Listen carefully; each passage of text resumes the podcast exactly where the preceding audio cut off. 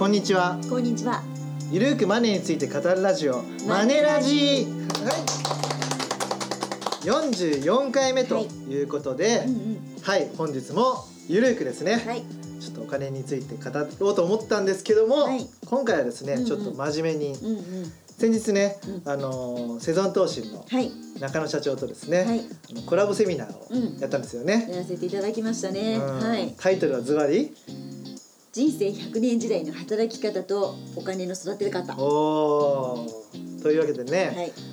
本当にみんなバリバリ投資やってる方たちがお集まりいただいてねなんか素敵な女性が多かったですね。うん本当に。ね意識高い系女子。すごいお集まりいただきましたね。そうなんですよね、うんでまあそのその時の様子はもうすでにモカはい。でセミナーレポート上がってますので、うんはいぜひ確認していただきたいんですけども結構ねうん積み立て NISA の、ね、今後どうすればいいですかとか、はいはい。ね、概要を聞かせ教えてくださいとかっていうふうな、ね話が多かったので、そうですね。あの回はね、皆さん意識高くてね。そうそうそう、んんだから、まあ、今回は積み立て NISA はい。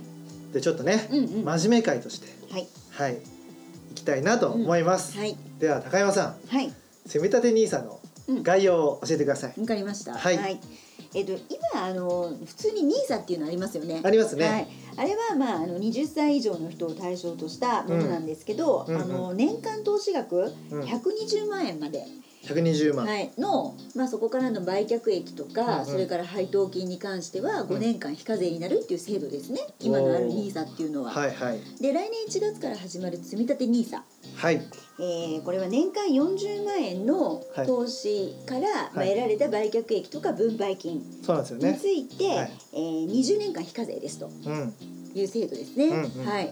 でもポイントはこう毎月つ毎月じゃなくてもいいんだけどこう積み立ててうんいくお金っていうことがポイントですかね。うんはい。一括でね購入できないんですよね、積み立て NISA はねそうそなんですの名前がついてる通りそうですね。うんはい。はい、であとあれですよね大きく違うのは、うん買える商品も違いますよね違いますね。はいまあニーサはまあ株だったりとか。あとはまあ投資信託だったり、まあ、ETF だったり、まあ、いろいろ買えるんですけれども積み立て NISA の場合は投資信託しか買えない、はい。でその投資信託も、うん、金融庁が厳選した投資信託。そうなんですよ。今のところ110 114本。114本しか、うん。はいないんですよはい。ねはい、だからね、うんまあそもそもね NISA と積み立て NISA って両方使えるの？とか、そうですね。はい。うん。ね、どうすればいいの？っていうところをうん。本日は疑問をねはい。解消していきたいなと思っております。はい。はい。じゃあねまず、うん。まあ、ちょっと積み立て NISA のうんうん。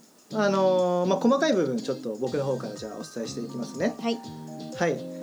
えーとですね、うん。まあ、年間の投資上限額は40万はい。円までが非課税なんですよね。うんで20年間できるから累計で最大ですよ。最大で800万円はい。が上限になるよということですね。はい。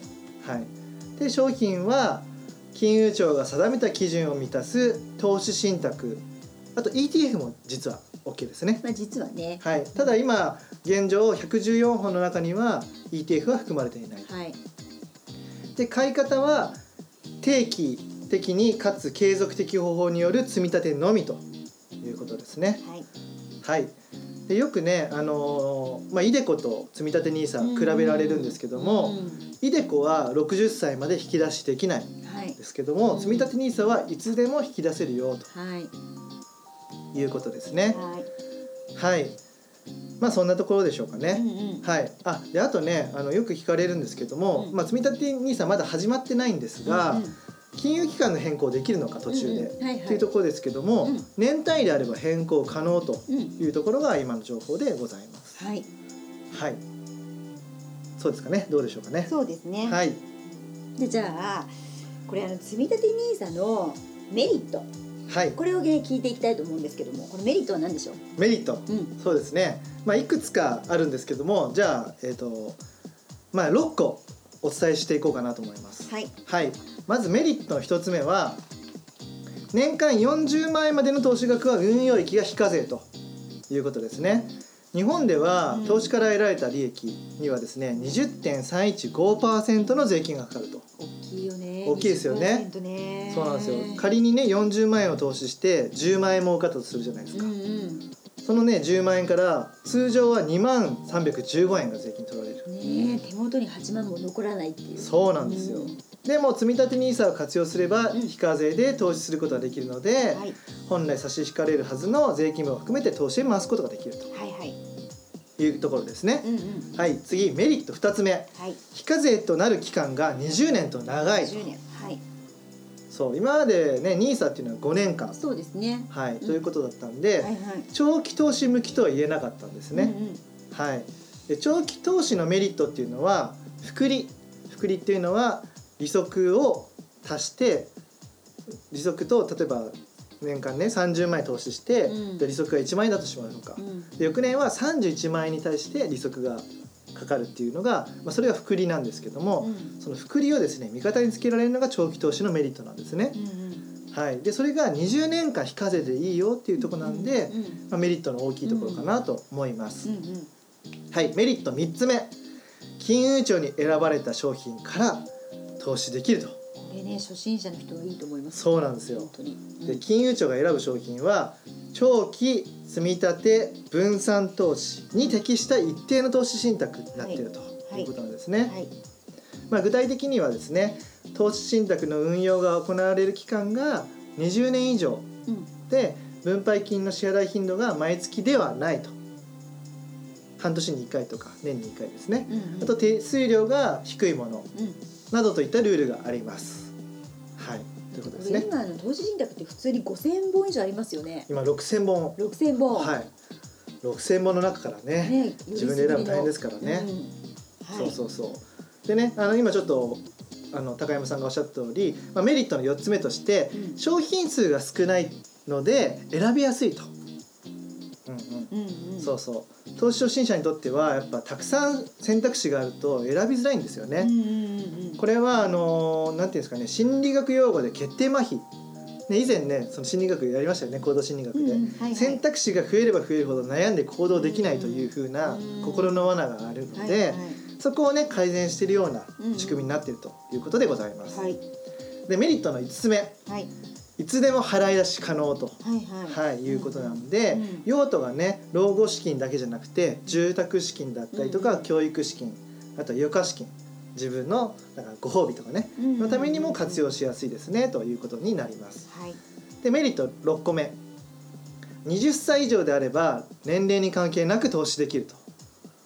イデコは、うん。あのね60歳までなんですよね。そうですね。そうなんですよ、はい。だからイデコでね長期的な投資ができないっていう人は、うん。積み立て NISA を活用すると、はいはい。長期的にできると、うんうん。だから60歳以上でもね、うん。長期にわたって投資ができるということが、まあ、メリットかなと思います。これからさ60歳以上でも全然働く時代じゃないですか、そうなんですよね。だから収入を得続けられればね、うん。積み立てずっとできるしね。そうそうそう、うんうん。で生存都市の中野社長もね、うん。80歳まで働きましょうって。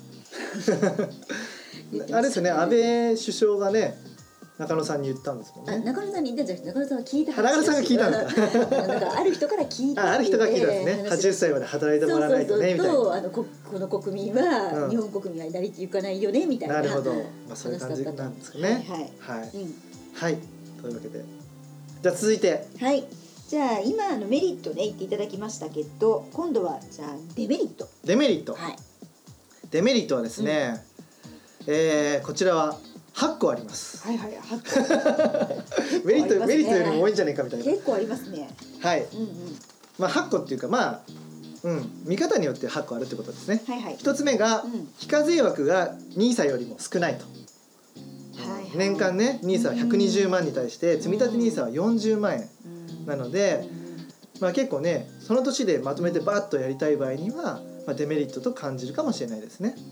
あそうですね。はい。うんうん。で2つ目、まあ、これも購入方法が積み立てのみなので、うん。一度にまとまった金額を投資したい方にとってはデメリットとも言えるかなと思います。はい。はい、でデメリットの3つ目。これはメリットの裏返しでもあるんですけども、うん。商品数が少ないとか個別株やリートが運用できないっていうところはデメリットになるのかなということですね。そう株やりたい人はちょっとねそう。そううん。そういう方は NISA を選んだ方がいいのかなとはい思います。うんうん。はい。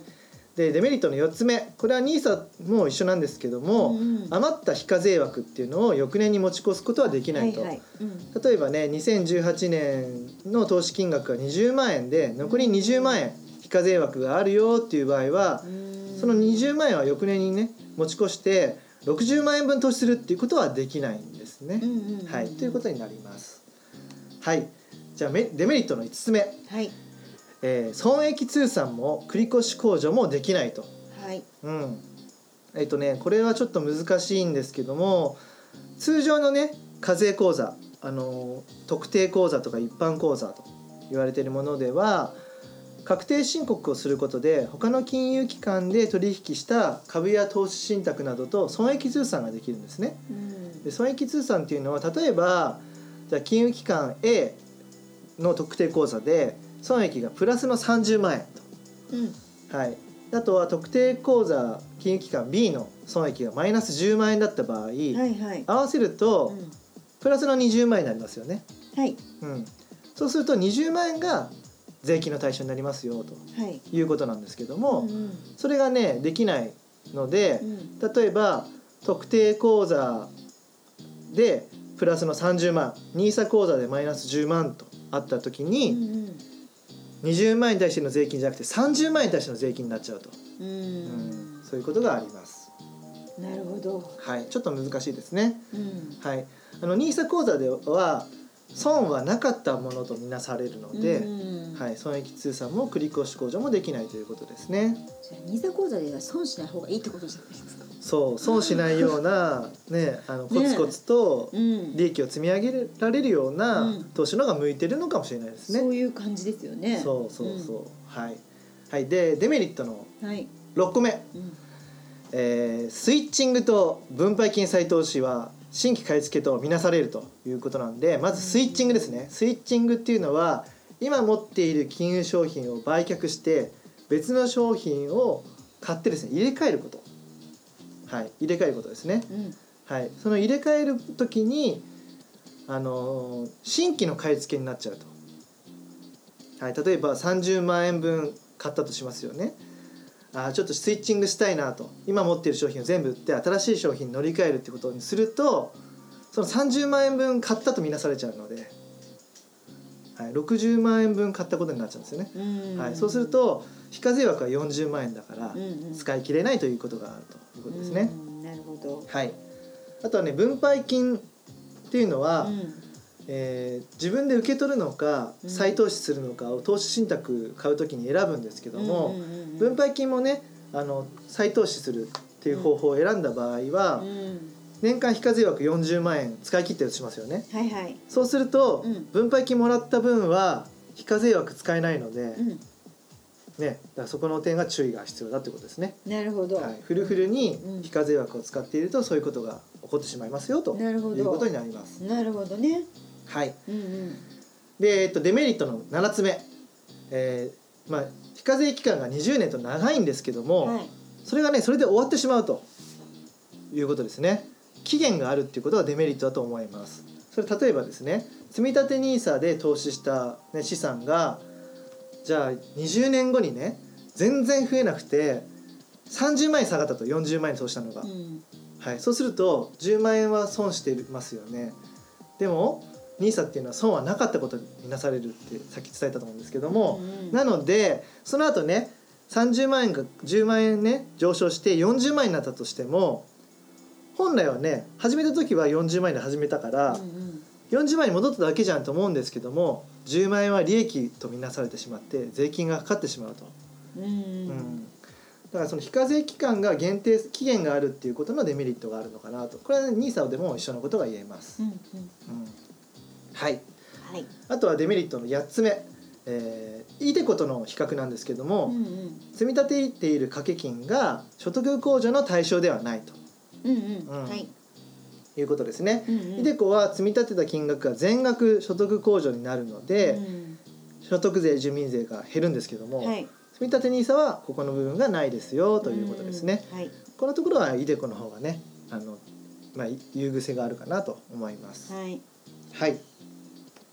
であとね、うん。最後ちょっと積み立て NISA の注意点をお伝えしておこうと思います。そうですね。はい。はい NISA と積立 NISA 両方をうん。あの併用できないって書かれ方してるんですけども、はい。正確に言うと、うん。両方同じ年に買い付けできないと、はいはい。はい。うんうん。これが正しい言い方うんになります。うんはい、うんうん。で NISA 口座は1人1口座っていうのはそまさにその通りなんですけども、うん。あのね実際両方持っていてもいいですよ。そうですよね。だから今私ニーサ持ってますけどそれはいいんですよね。うんそれはいいんです。うんうん。はい、これなぜならば、えっとね、NISA と積立 NISA の間で資産を持ち越すことができないんですよ。